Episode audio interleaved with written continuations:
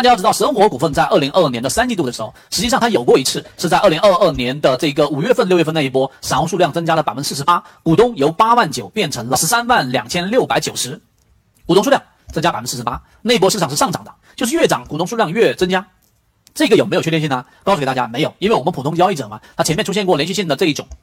同位涨停，那同位涨停之后，它又突破前面新高，又走出了一个很明显的这一种多头排列，那么这种情况之下，作为任何散户交易者都会追涨，很正常。第二个阶段在二零二二年十月份到整个中枢的整个中枢里面是第二个阶段。这个阶段里面呢，大家发现没有，散户数量实际上在说的三季度里面，散户减少了百分之三十六之后，基本上处于一种持平的状态，股东数量一直维持在八万左右，八万一、七万二，然后八万四啊，没有多大的数量比例的减少，最多的时候是在二零二三年的一季度减少百分之十一。这个阶段是什么阶段？中间这个中枢阶段，二零二二年的整个十月份、十一月份。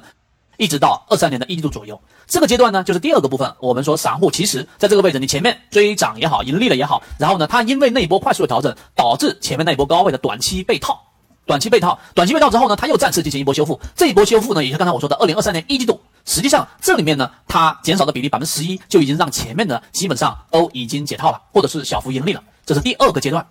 第三个阶段才是真正的关键。在我真正讲这个关键的时候呢，我同样问一下大家，大家告诉给我。你认为啊，游资去做这个快速的收集筹码，是在下跌的过程、杀跌的过程当中去捕捉的，你就回复三三三。你认为是在这个盘整的过程当中去做快速的低吸的，就下跌之后的盘整，回复零零零。如果你认为是在上涨过程当中去形成的，你回复一下这个五五五。进一步观看学习完整版的课程，构建和完善自己的交易模型，可以打开手机朋友圈搜索 A B D。三三五三三，那答案在圈子当中，答案一定是五五五，